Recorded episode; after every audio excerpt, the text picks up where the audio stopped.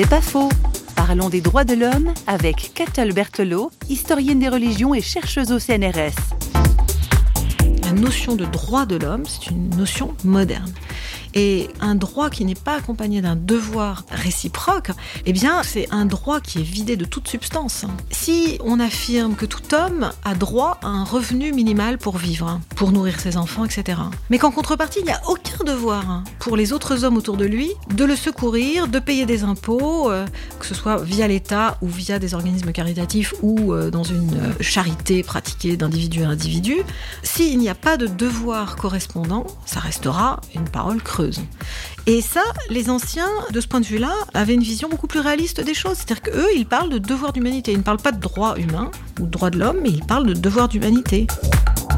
C'est pas faux, vous a été proposé par parole.ch.